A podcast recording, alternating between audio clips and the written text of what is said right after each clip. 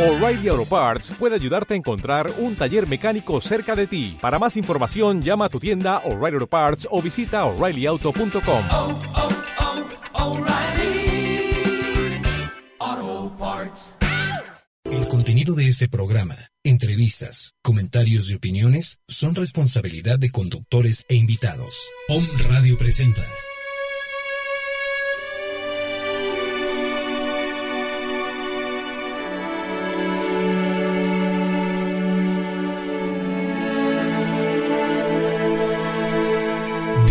Jalisco. Salud Vitae. Con Vini Avitiza. Una hora de conciencia y bienestar para tu vida. Comenzamos.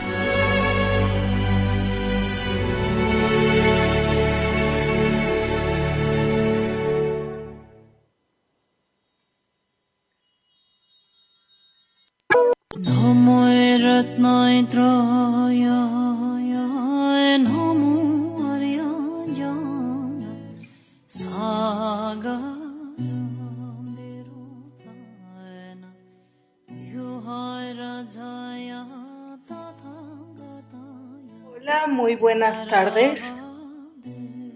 Es un gusto volver a saludarte otro día más, otra semana, en donde vamos a compartir un tema interesante para ti, de reflexión o de salud. En este día eh, vamos a tratar un tema el cual realmente es un tema que a mí me sorprendió cuando yo conocí al respecto. Es un tema que quizás ni siquiera nos imaginamos que pudiera tener ese enfoque distinto, un enfoque muy particular que definitivamente nos, nos compete y nos hace reflexionar. Quiero comentarte que este tema es acerca de los doce apóstoles, ¿sí? los doce apóstoles que conocemos de la Biblia o de este libro sagrado que fue escrito por eh, determinados personajes y que bueno, ahora al exponerlo desde este enfoque definitivamente va a ser un motivo enriquecedor para nuestro desarrollo espiritual, porque fíjate que todos los personajes que tienen alguna, eh, alguna participación en los textos sagrados o en los libros sagrados de cualquier cultura, ya sea la hindú, la egipcia, la griega o en este caso la cristiana eh, de Jerusalén, mm, todos estos personajes, en realidad si los vemos desde un enfoque transpersonal, ya esta palabra muy eh, acuñada en este tiempo, en esta era, uh, para referirnos al aspecto espiritual o incluso al aspecto que va más allá de nosotros mismos, pero que definitivamente tiene una interrelación íntima y estrecha con nosotros. Entonces todos estos personajes eh, tienen algo que ver en relación a nosotros mismos. Eh, entonces, ya es muy diferente cuando uno conoce acerca de esta visión transpersonal y hablando más específicamente acerca del conocimiento universal, esa psicología que es perenne, que siempre ha estado y que en este caso nosotros como como facilitadores del sistema Neuma, que bueno, ya les he hablado en otros momentos acerca de este sistema, el cual pues nos dedicamos a impartir. Una servidora es instructora o facilitadora de este sistema tan eh, consideramos y considero también yo en lo personal que es un que es un sistema de enseñanza revolucionario porque definitivamente nos abre el panorama, la perspectiva de lo que existe, tanto visible como invisiblemente. y definitivamente pues nos lleva a conocernos a nosotros mismos.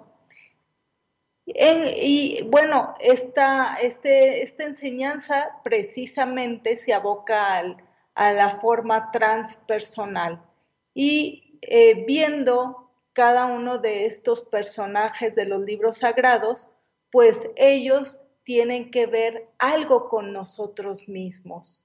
Entonces ahí sí ya, pues es algo más enriquecedor eh, tratar una lectura con esta perspectiva en donde definitivamente se nos puede brindar algo, un conocimiento que nos sirva a nosotros en función a nuestra vida cotidiana, a algo que quisiéramos trabajar internamente para estar mejor, para conocernos más, para acercarnos más a eso que es el propósito de nuestra existencia, que es definitivamente vivir en, en la paz, en la serenidad, en la plenitud, en la felicidad de, de, nuestra, de nuestra vida.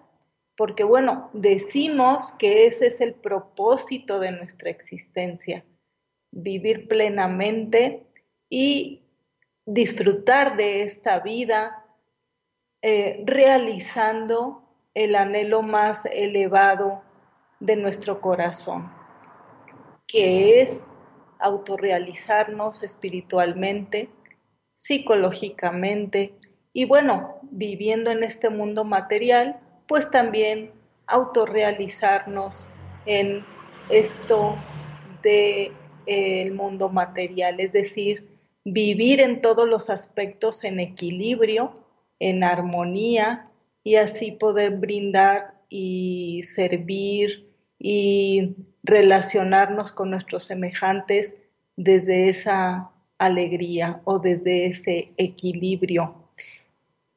Bueno, antes de abordar el tema, te recuerdo mis medios de contacto. Me encuentras en Facebook como terapeuta Dinia Vitiza. Ahí puedes eh, darme tus preguntas, tus comentarios, escribir al respecto de cada tema que vamos tratando semana a semana. Y con gusto eh, trataremos estos puntos o cualquier comentario que quieras hacerme, con mucho gusto podemos también abordarlo y con todo gusto eh, responderemos, ya sea que dejes ahí tus comentarios en Facebook, ya sea que me escribas directamente a mi correo.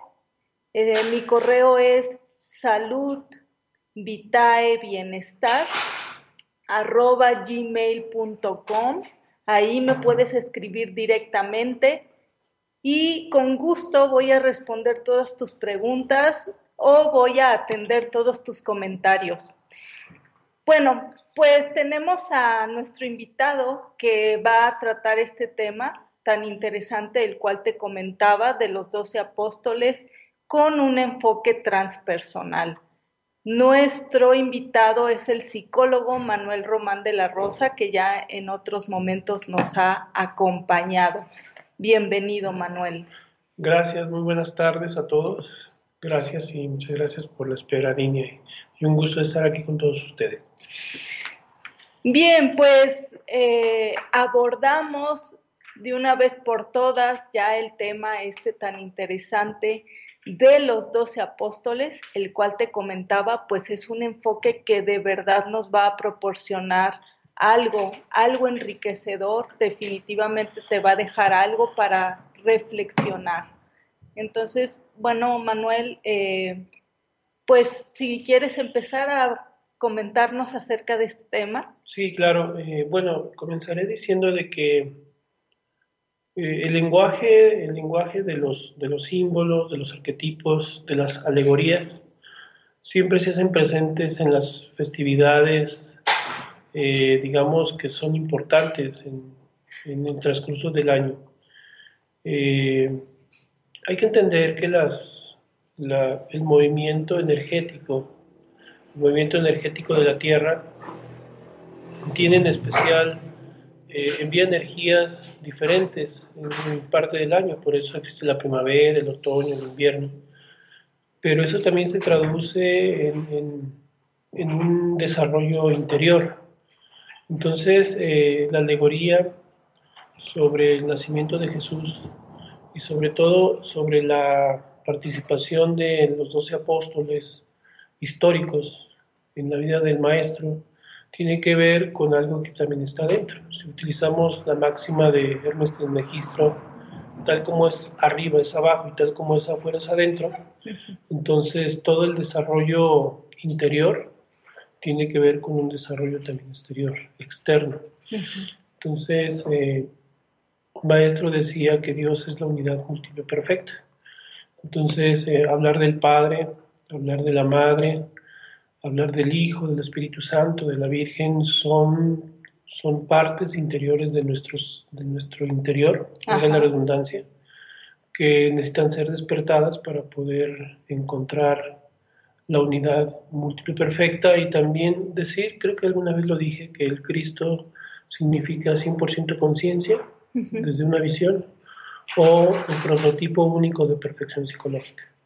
Entonces, eh, la figura del Cristo, que no es única del cristianismo, que no es, no es única, sino que también existieron en tiempos de Zoroastro, en tiempos de Buda, en tiempos de, de Huiracocha, inclusive aquí en México con el Quetzalcoatl, Sí. se hablaba de la cristificación, es decir, se hablaba de la perfección psicológica y del despertar de la conciencia al 100%. Entonces, pero el Cristo requiere de, de ayuda para poder despertar. Entonces, esas 12 partes del ser son las que permiten que interiormente nos vayamos perfeccionando psicológicamente. Ok, entonces para aclarar a nuestros o me escuchas, los doce apóstoles definitivamente tienen que ver algo dentro de nosotros Así es. mismos, así como decimos que el aspecto masculino de Dios y el aspecto femenino de Dios está dentro de nosotros. También está dentro de nosotros. Si ustedes también eh, nos referimos un poco a lo que viene siendo Hércules, Sí, Hércules es muy significativo que se diga que tuvo que hacer 12 trabajos de Hércules, ¿no? El sí, primero, por ejemplo, es combatir el león de Nemea, que tiene que ver con las pasiones interiores. Eh, las pasiones están relacionadas mucho con la ira, con, también con aspectos sexuales, ¿sí? Pero eh, cuando Hércules logra terminar sus 12 trabajos, sus 12 trabajos, valga la redundancia, en ese momento él se convierte en una constelación, ¿sí? En aquellos tiempos existía la constelación de Hércules, que iluminaba el espacio o el universo de la, de la Tierra y se convirtió en un héroe. Entonces eso quiere decir que internamente Hércules despertó los 12, las 12 partes del ser importantes que ayudan a la perfección psicológica. Ajá, entonces aquí yo entiendo de que en realidad el proceso de cristificación, autorrealización o como cada uno de nuestros escuchas lo entienda, es progresivo, ¿no? Así es, Y entonces se va asimilando en partes. así es. Y también hay que, hay que decir que como dice por ahí el dicho, el hábito no hace al monje. Ajá. Entonces no hay tiempo para el despertar de conciencia, no hay tiempo para perfeccionarse perfeccionarnos psicológicamente, es cuestión de trabajo. Alguna vez un discípulo le preguntaba a su maestro, maestro, ¿en cuánto tiempo me iluminaré? Y él dice, el mar, el mar este, tarde o temprano sabrá que se, se va, se va a tragar a la tierra, ¿sí? Sí, pero no fija, no fija su atención en cuándo lo va a hacer, sino fija su atención en la constancia en que lo está haciendo, ¿sí? Entonces, porque está, porque ella sabe que en algún momento ella había, ella existía solo en la tierra, el mar, ¿no? sí, en la superficie. Entonces, también así hay quien puede durar una sola existencia para, para perfeccionarse psicológicamente, pero hay quien puede durar hasta varias vidas o muchas vidas ¿no? en, ese, en ese trabajo. Todo depende de nosotros. sí. Pues muy interesante. Y entonces, ¿cómo podríamos hablar de cada uno de los apóstoles y decir este, sus características quizás? Claro, eh, sí es muy importante. Va- vamos a hablar de- desde una visión, eh, desde la visión de los, del, del cristianismo, de ese cristianismo de, los, de las catacumbas, de los primeros tiempos cristianos, hace dos mil años, Cristianismo primitivo. cristianismo primitivo que se le llama, vamos a hablar desde esa visión, qué significado tienen los doce apóstoles. Y bueno, empezaremos por Pedro. ¿sí? Ajá, sí. Pedro que, según las escrituras, eh, Jesús cimentó sobre su iglesia. ¿sí? Entonces es muy importante entender que cuando el Cristo, porque en ese momento Jesús estaba hablando como el Cristo, el Cristo requiere de una base firme, fuerte, para poder expresarse a través de nuestros sentidos, de nuestro verbo, de nuestros actos. Entonces requiere un- una base muy sólida. ¿sí?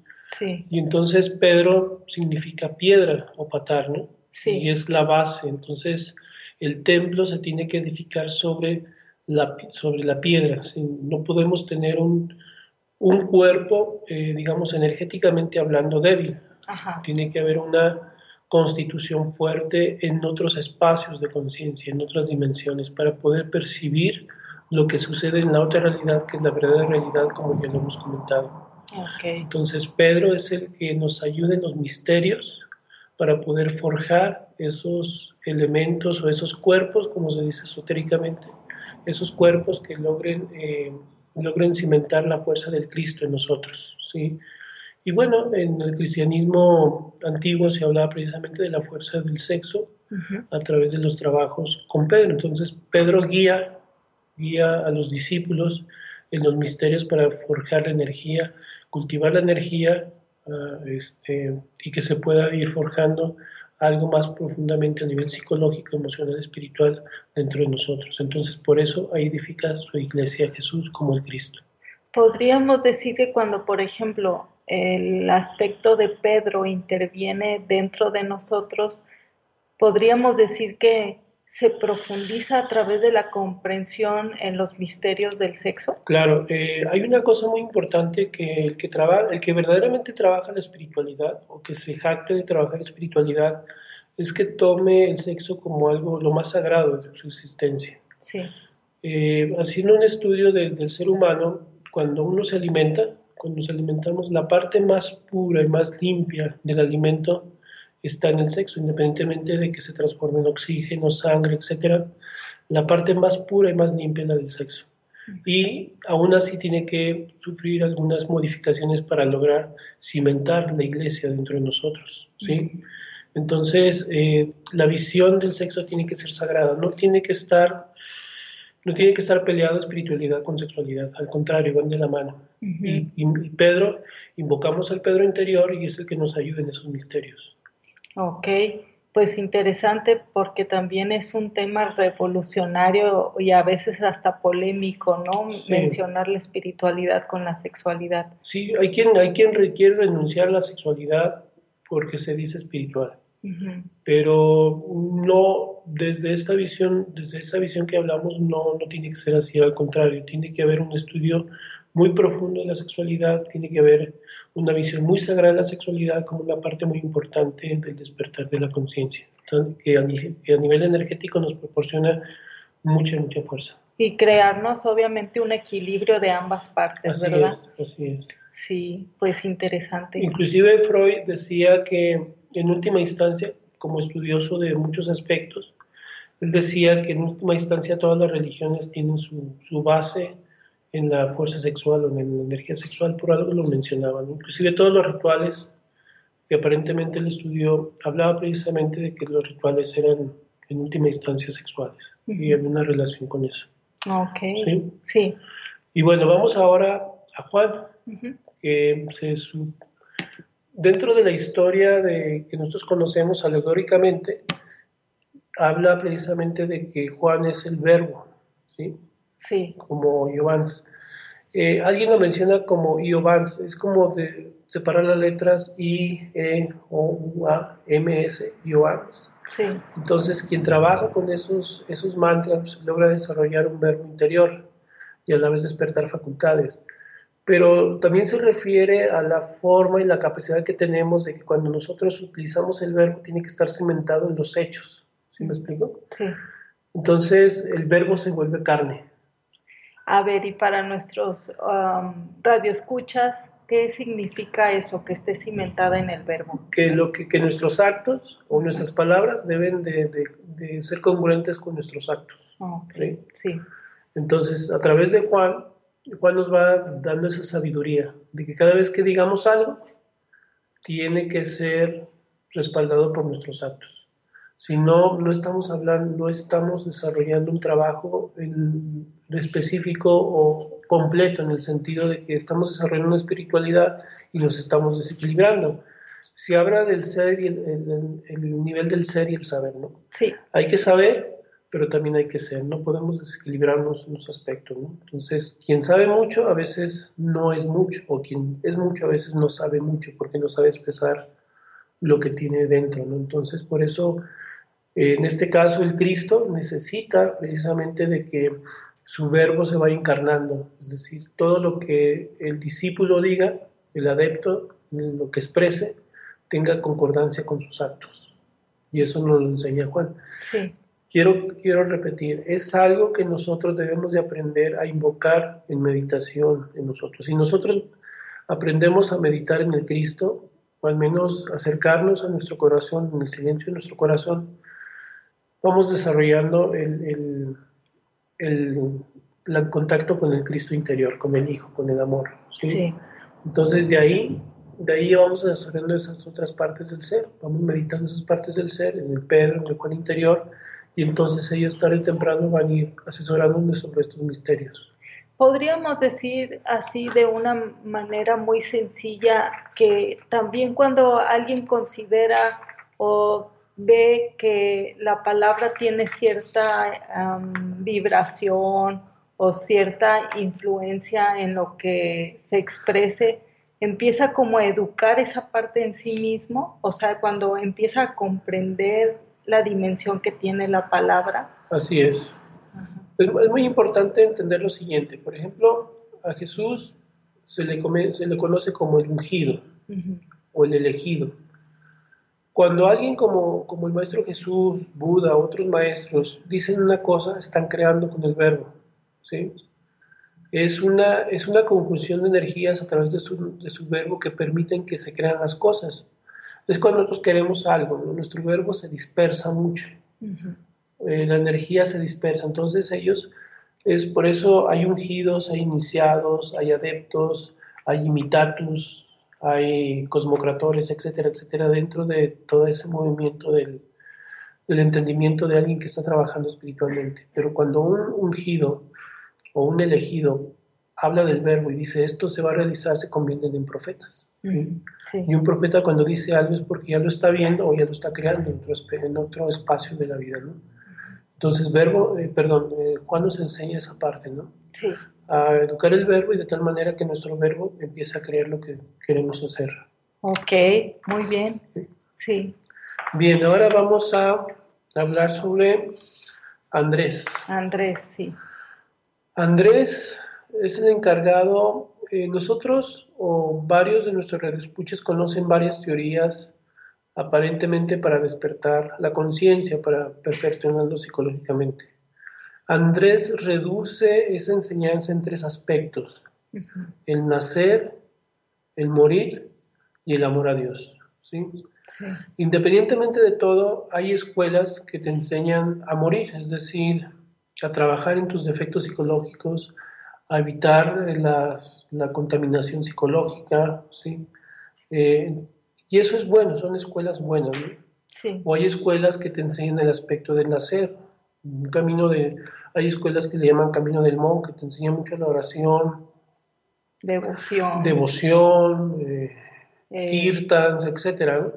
Entonces desarrollan un aspecto santo dentro de ti, pero les falta el aspecto del morir, por ejemplo, ¿no? Sí. Y a los que quieren morir les falta el aspecto de la devoción, entonces no hay un equilibrio, pero hay, hay esas escuelas. Y hay, una, hay otras escuelas que te enseñan el amor a Dios, ¿sí?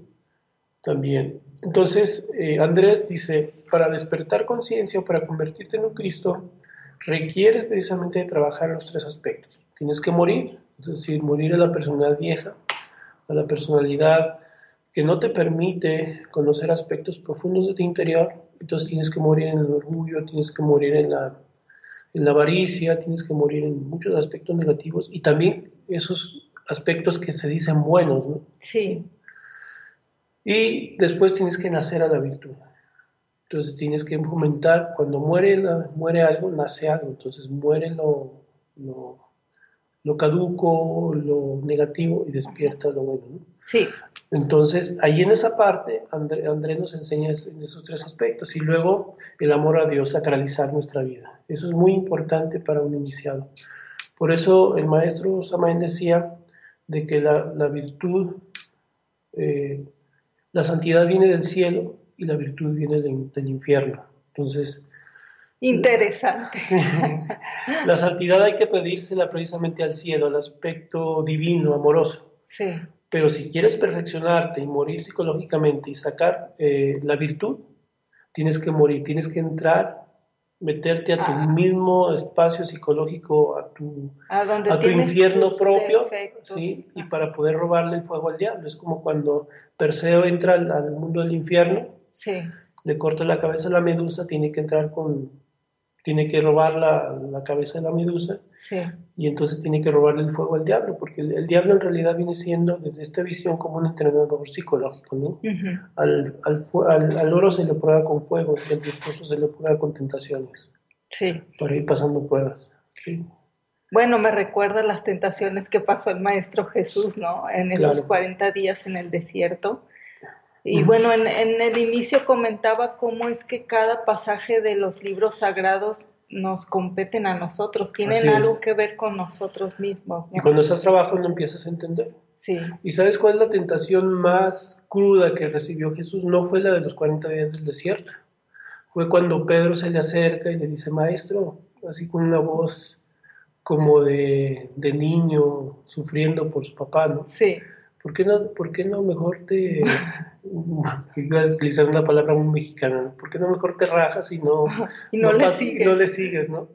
Entonces cuando Jesús le dice, apártate de mí, Satanás, porque Ajá. entonces las tentaciones más sutiles, más, este, más dulces, son las más peligrosas muchas veces, ¿no? Sí, Entonces hay que tener más cuidado con eso. Entonces Jesús logró detectar esa tentación por parte de Pedro y lo corrió, ¿no?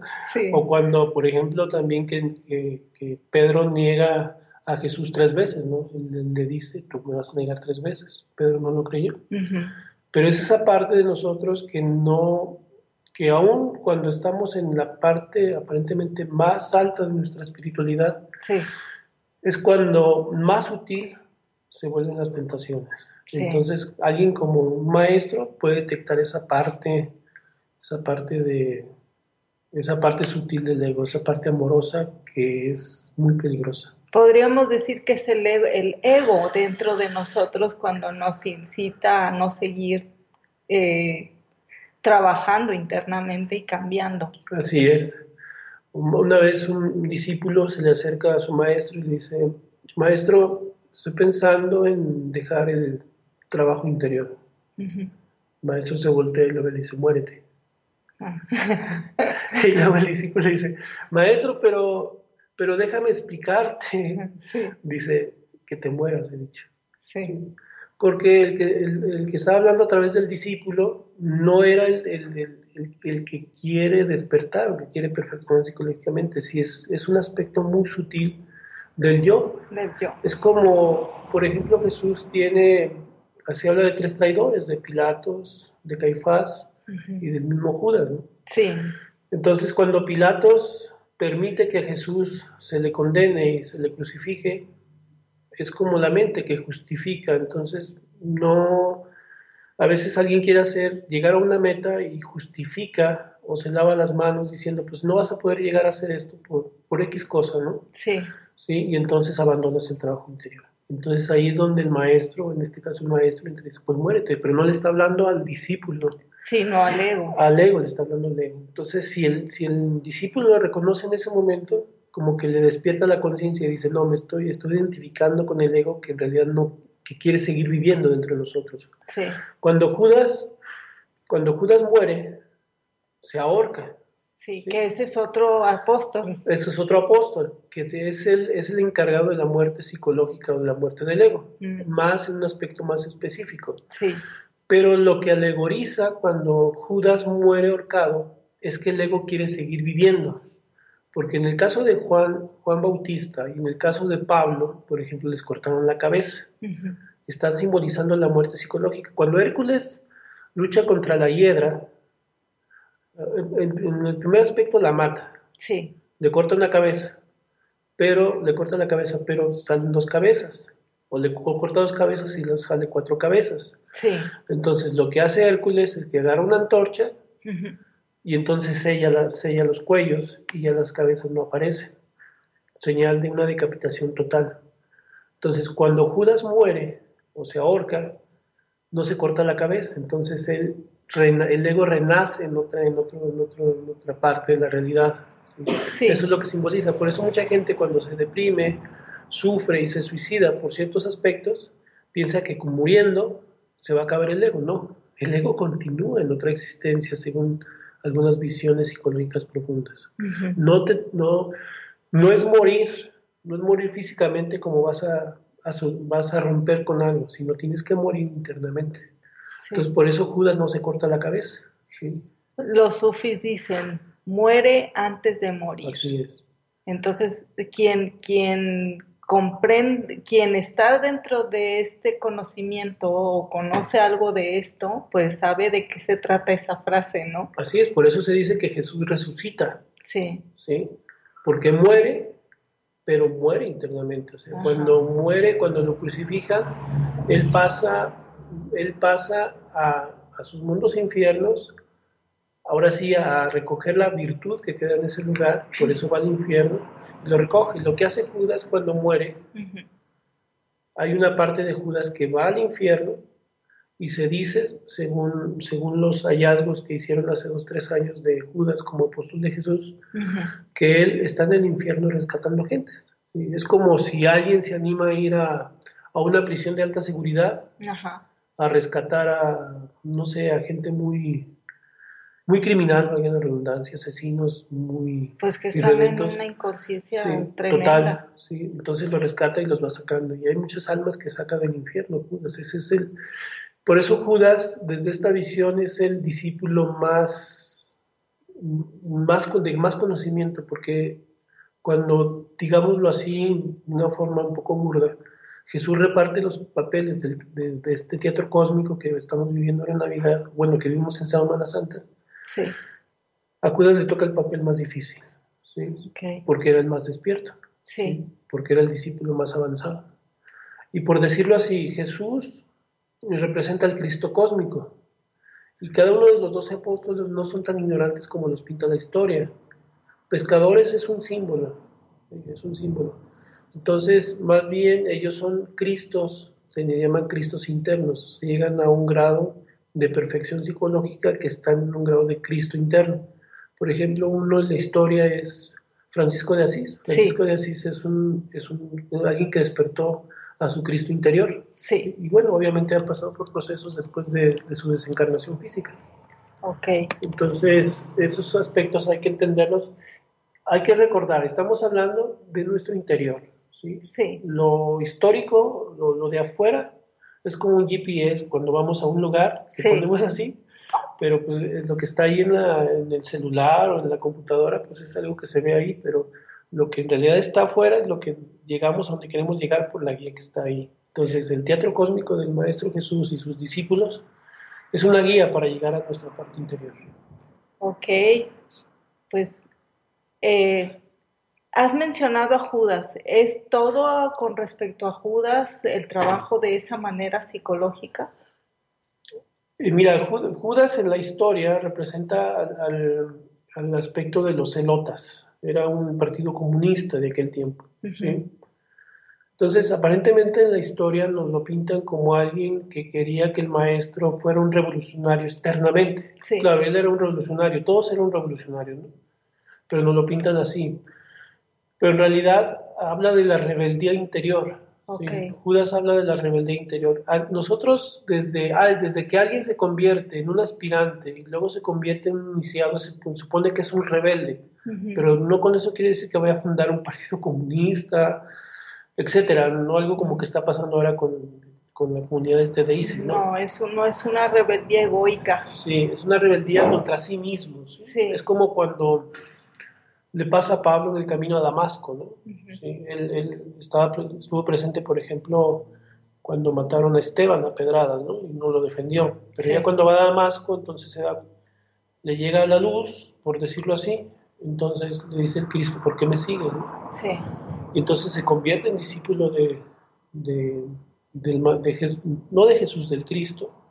Y entonces dice, yo hago lo, lo que más odio, yo, así, yo hago lo que más odio. Entonces ya después de pasar un tiempo, y ahora dice, y ahora es el Cristo el que vive en mí. Entonces algo, de Judas pasa igual también. Sí. Se revela aparentemente en el mundo externo, pero lo que está haciendo es está revelando internamente y tiene la osadía, la valentía y la locura divina de ahorcarse para poder entrar a un proceso de despertar en el mundo, en el mundo infierno, Sí. tanto en el interior como en los demás, para poder sacar a la gente, a la gente del, del infierno, de la parte más oscura. Nosotros tenemos una parte muy oscura en nosotros. Hay cosas tan oscuras que no sospechamos que existan, pero cuando hay una circunstancia, una circunstancia externa nos puede detonar esa parte más oscura. Sí. Entonces allí hay que invocar a ese Judas interior, porque es el que nos puede mostrar todo el camino, así como, como al Dante se lo mostró Virgilio cuando bajó a las nueve dimensiones, Sí. esa- ese Judas interior nos va a mostrar toda esa parte y nos va a llevar un recorrido para observar y poder sacarnos de ese, de ese lugar tan oscuro en el que nos encontremos. Muy interesante. Pues continuemos con el siguiente apóstol. Bien, vamos ahora con, mm, vamos ahora con, este, con Felipe. Felipe. Para esto les quiero hacer una recomendación y, y si alguna vez tenemos la oportunidad de estar juntos otra vez a través de este espacio, que busquen en, en- en internet el significado de los nombres en judío. ¿sí? En Por ejemplo, ¿qué significa Felipe en judío? Ujú. Y nos vamos a llevar grandes sorpresas. No, no por eso, no, no es por nada que nos llamemos como nos llamamos. Sí. Nuestro nombre tiene algo que significa nuestra personalidad y sobre todo nuestro trabajo interior. Felipe es el encargado de, eh, es el maestro que nos ayuda a despertar en el aspecto astral o en el aspecto yinas. Nosotros cuando vamos, mm, estudiamos una carrera necesitamos ir a una universidad, por ejemplo, necesitamos entrar a una biblioteca, necesitamos entrar al laboratorio, necesitamos hacer prácticas en diferentes lugares, pero necesitamos un vehículo. Sí. Y ese vehículo eh, se dice que es necesario nuestro vehículo astral despierto, porque ese vehículo astral despierto nos lleva tanto a la cuarta como a la quinta dimensión, a otras dimensiones. Y en esas dimensiones se encuentra el templo de Alden, se encuentra el templo de la música, podemos encontrar a diferentes maestros. Yo siempre he recalcado, el maestro Jesús está vivo, o sea, no tiene cuerpo físico. Buda está vivo, no tiene cuerpo físico, aparentemente no lo tiene. Pero en otros espacios, esos maestros están vivos. Sí. Entonces, quien tiene desarrollado su cuerpo astral o, o su cuerpo de guinas, puede contactar directamente con ellos y recibir enseñanzas de labios así como dice Krishnamurti, a los pies del maestro. Sí. Puede uno sentarse a los pies del maestro y que el maestro nos resuelva dudas, nos enseñe muchas cosas. Imagínate tú, por ejemplo, si te gusta, si, si, si quieres saber de medicina, pues vas al templo de Alden directamente, ¿no? A que te hablan de todos los misterios de la medicina. Si quieres saber de música, vas con Beethoven. Beethoven es el guardián del templo de la música y este te va a enseñar lo que quieras saber o te aclara las dudas que quieres saber sobre La música. Y en fin, en esos espacios y con un, un vehículo bien bien hecho, bien creado, en este caso nos ayuda a ir, a ir llenándonos de sabiduría. ¿sí? Cuando hablamos de las ciencias yinas, eh, para nuestros amigos que nos escuchan, eh, ¿qué es exactamente? Bien, la ciencia yinas es el- la capacidad que tenemos de meter nuestro cuerpo físico a la cuarta dimensión. ¿sí? O sea que aquí ya no solamente es eh, utilizar el cuerpo, el cuerpo astral para estar en esa otra dimensión, sino además El cuerpo físico. el cuerpo físico lograrlo transportar hacia esa otra dimensión. Así es. Sí. Y entonces vas a esas regiones y regresas con toda tu información más fresca. Hay prácticas especiales para realizar ese trabajo, ¿sí? Y Sí. muchos lo hacen después de como un millón de veces de práctica, la constancia. Claro que lo puedes hacer un año como lo puedes hacer en 20 años. Por eso te digo que el hábito no hace al monje. Sí, y puedes entrar a esos aspectos de, de la enseñanza. Entonces, eso te ayuda mucho a, a poder nutrirte de sabiduría interior. ¿sí? ujú. Entonces, la ciencia Yinas es la capacidad de meter tu cuerpo físico a la cuarta dimensión. Recuerden que somos energía, al final de cuentas. ¿no? Ok, Si nosotros no, ya llegará, quizás con este cuerpo no logremos verlo, porque estamos en la mediana edad, bueno, al menos yo de mi parte, pero llegará el momento, yo creo, en que nos teletransportarán. ¿sí? sí. Por ejemplo, las naves cósmicas se teletransportan. Sí, eso es muy interesante. Sí, o sea, algo cuenta, se deshacen en un punto a Ajá. través de la velocidad de la luz y aparecen en otro punto, se vuelven a comprimir la energía. ¿no? Sí. La ciencia yina es algo parecido. ¿no? El cuerpo se deshace en un punto y luego se comprime en otro punto y aparece en otro punto. ¿sí? O sea, literalmente desapareces Desaparece, y sí. apareces. Hay, otro, hay otra facultad que se llama el don de la ubicuidad, Ujú. que también lo tenían muchos santos. Ah, Algunos santos lo tuvieron, es decir, que aparecen en el mismo lugar eh, dos veces en, en un lugar diferente. Sí, eso también es Ginas. Es parte del Guinness también. O sea, la, la El don de la ubicuidad se llama. ubicuidad. Ok, Sí. Entonces eso tiene que ver con Felipe. Con Felipe. Sí, él, él hay que pedirle que nos enseñe los misterios de la ciencia Guinness o de la ciencia de, del mundo astral. ¿Y qué pasa cuando una persona tiene el don de ubicuidad, pero no lo hace voluntario? Eh, lo que pasa es que muchas cosas, mucho de nuestro trabajo se rige por la expresión de nuestro ser. ¿Sí me explico? Sí. Eh, entonces nuestro ser es el que maneja nuestra, nuestras facultades o nuestro cuerpo. No sé si les ha pasado alguna vez eh, que sueñan, no sé, en un, en un lugar dando conferencias o en un lugar curando, por ejemplo, y aparentemente es un sueño, Sí. pero a veces es un sueño tan lúcido que es, es la parte de, de Dios en nosotros que utiliza, que nos utiliza Ajá. Para realizar ese trabajo en otro espacio, en otro lugar. ¿Sí me explico? Sí. Entonces, eh, eso siempre será para muchos, sobre todo las- la gente que se dice iniciada en alguna escuela, Ajá. siempre le sucede. Se lo lleva el ser a trabajar, no lo deja descansar en ningún momento. ¿sí? Ok. Ya sea que lo lleve a trabajar o ya sea que lo lleve a mostrar la enseñanza. ¿no? A veces Sí. te, te puedes ver en una conferencia, en una plática o, o al lado de un maestro, ¿no? Sí. sin tu querer, pero desde el ser te está llevando a ese lugar. Inconsciente, dormido, como tú quieres, pero te está llevando. Sí. ¿sí? Ok. Eh, ya nos queda un poco tiempo, entonces yo creo que vamos a hacer una segunda parte, Manuel, Claro, para continuar con este tema interesante de los doce apóstoles. porque ya vamos a hablar, por ejemplo, de Tomás, ¿no? Sí, Vamos, que era que también dentro de la historia de Jesús quedó como un discípulo medio rebelde, ¿no? ajá, O hablar del mismo Pablo, que no fue un discípulo directo, o sea, en vida de- del Maestro Jesús, pero fue, y qué decir de, de Magdalena, ¿no? Oye, de veras, no solamente los doce apóstoles oficiales, Sí. ¿no? Entre comillas, sino también aquellos apóstoles que estuvieron presentes en la vida de Jesús, pero que no fueron tomados en cuenta en este libro de la Biblia, ¿no? Sí, es decir, no, no fueron tomados en cuenta eh, como su importancia tal, ¿no? Pero en evangelios apócrifos Apócrifos. tiene una importancia relevante. Por ejemplo, María Magdalena tiene una importancia relevante en la vida del Maestro, Sí, como alguien, como se dice comúnmente, detrás de un, de un gran hombre hay una gran mujer, ¿no? ajá, Pero en este caso, no tanto así, pues, pero Ma- Magdalena tiene una gran importancia en el desarrollo iniciático del Maestro. Ok, pues muy interesante, creo que vamos a tener mucho que hablar Así al es. respecto. Entonces, pues ya sea que hagamos segunda parte, tercera parte, no importa, las que sean necesarias para, para aclarar este tema. Eh, bueno, ya nos queda muy poco tiempo. Te recuerdo los medios de contacto, como me puedes encontrar como terapeuta Dinia Vitiza en Facebook. Ahí me puedes expresar todas tus dudas o comentarios y con gusto los responderé. Y le pido a nuestro invitado, Manuel Román, si nos da sus eh, formas de contacto para que la gente también te, te contacte, ¿no? O sea, si te quiere preguntar al respecto. Sí, si quieren por Facebook, estoy como Manuel Román de la Rosa.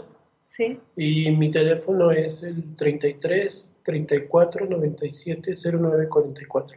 ¿Tú como psicólogo das consultas? Sí, claro, doy, cons- doy consultas y ahí me pueden contactar y ahí trabajamos. Ok, muy Sí. bien. Pues un gusto de nuevo eh, estar con ustedes y nos estamos escuchando en la siguiente emisión. Hasta luego.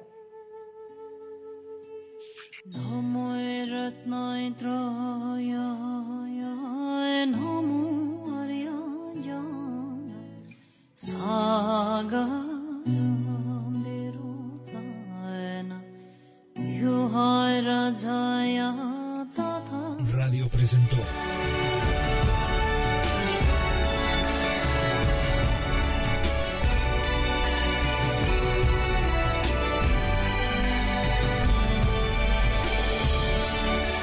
Te esperamos en el próximo programa Salud Vitae, tu espacio de conciencia y bienestar.